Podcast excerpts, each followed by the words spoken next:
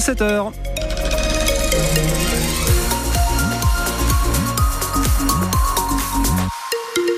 L'info du 6-9, Anne Chauvet. Et Laurent, un bouchon sur euh, la 40 après euh, Nangy. Oui, ça coince hein, depuis euh, Arta, Pont Notre-Dame en direction d'Annemasse. Actuellement, il faut compter environ 16 minutes hein, pour passer cette difficulté.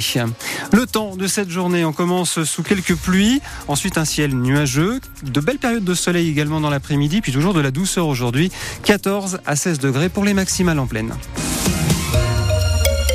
C'est une décision que personne ou presque n'a vu venir. Et oui, gros coup de frein pour le projet d'Arena Vélodrome à La Roche-sur-Foron.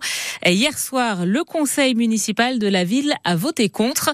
En fait, les élus rochois devaient se prononcer sur la vente des 23 000 mètres carrés de parking du parc des expositions. C'est là que Marcel Sadier et le conseil départemental de la Haute-Savoie avaient prévu de construire cette salle de 8 000 places. Mais 17 élus ont voté contre, 15 pour et un blanc. Les 500 opposants de cette, euh, à cette Arena Vélodrome qui s'étaient rassemblés devant la mairie hier soir pour suivre ce vote ont donc été très agréablement surpris. C'est le cas d'Éric, un habitant de la Roche-sur-Foron, qui dénonce surtout l'absence de concertation sur ce projet. C'est une victoire de la démocratie, c'est une victoire des gens qui s'expriment et qui ont surtout envie euh, que les projets qui vont impacter leur quotidien euh, présent et futur, eh bien, ils puissent se saisir de ces questions-là, ils puissent s'exprimer là-dessus. Euh, on peut pas laisser euh, décider quelques élus euh, dans un coin. C'est plus comme ça que ça se passe, surtout pour des projets de, cette ampleur. Et je pense que c'est moins euh, un vote de principe contre l'ARENA que sur la méthode, que sur la façon un peu précipitée de ce projet. J'espère que c'est définitif et que le conseil départemental avec Marcel Sadier ne tentera pas de passer en force par un moyen juridique dont il a le secret. Marcel Sadier et le conseil départemental de la Haute-Savoie qui vont donc revoir leur copie sur ce projet d'Arena Vélodrome.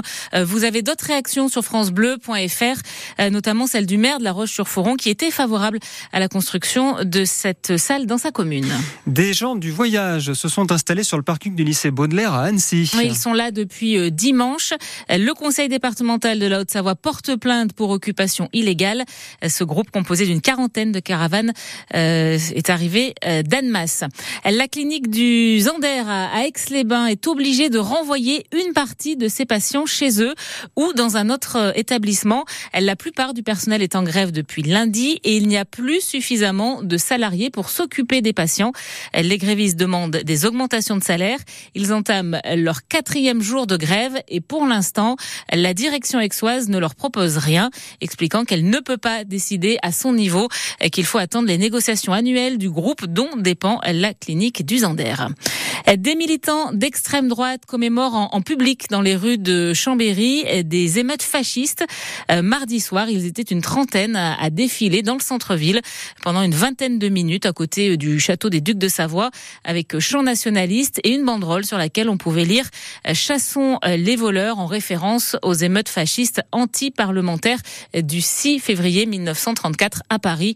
Cette manifestation n'avait pas été déclarée en préfecture. France Bleu Pays de Savoie, il est 7h03. Un message d'espoir ce matin. Et le message de Laura Webel, cette jeune femme de 21 ans a vécu euh, l'horreur, euh, victime du crash d'un petit avion pendant l'été 2021 au col du Glandon en Savoie. Euh, son père qui était aux commandes ainsi que sa mère et son frère n'ont pas survécu. Laura, elle a été sauvée par a été sauvée des flammes par deux touristes. Elle est très grièvement brûlée aux, jambes, aux bras et au visage et elle veut désormais faire passer un message d'espoir aux grands brûlés.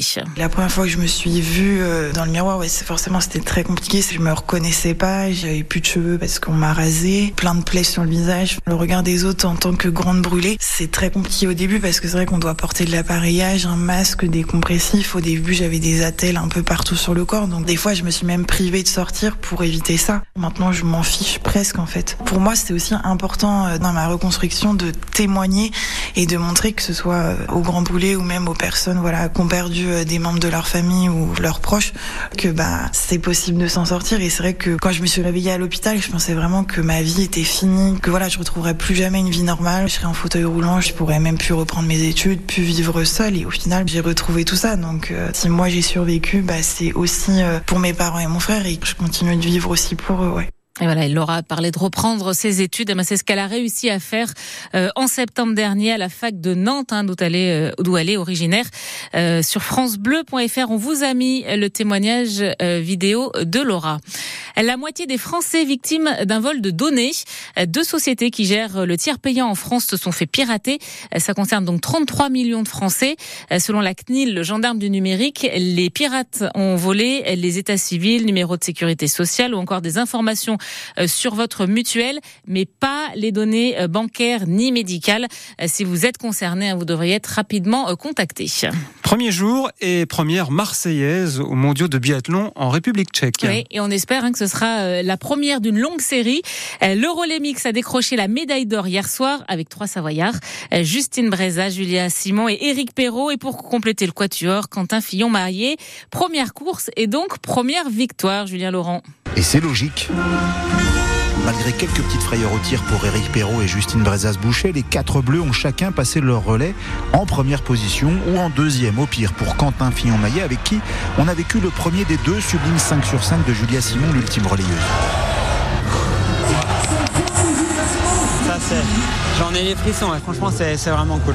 Julia, euh, franchement à 24 secondes d'avance, c'est pour ainsi dire fait et, franchement c'est top. Le double champion olympique 2022 qui taquinait même ensuite Justine Brezas-Boucher en la remerciant pour son petit suspense imposé après avoir glissé provisoirement de la première à la cinquième place. Euh, maintenant je me suis accroché euh, et, je pense que c'est ce qui m'a permis de vite revenir dans l'action. Bien sûr que les sentiments sont, les émotions sont contrastées pour moi, mais, mais je veux vraiment laisser cette place à, à ce titre. Mes collègues ont, ont un grand sourire toute l'équipe a beaucoup un grand sourire aussi. Euh, je pense qu'un titre de champion du monde, il faut savoir le, en profiter. Ah oui, et encore plus quand la Norvégienne Ingrid Tendrevold, actuelle numéro 1 mondial, avoue avoir été impressionnée par cette équipe de France et pour cause. La Norvège avait remporté les quatre derniers titres de champion du monde en relais mix depuis 2019. Et dans la Minute Sport, hein, tout à l'heure à, 7h20, on entendra aussi euh, la joie du jeune Savoyard euh, Éric Perrault, hein, puisque pour lui, c'est son premier titre mondial.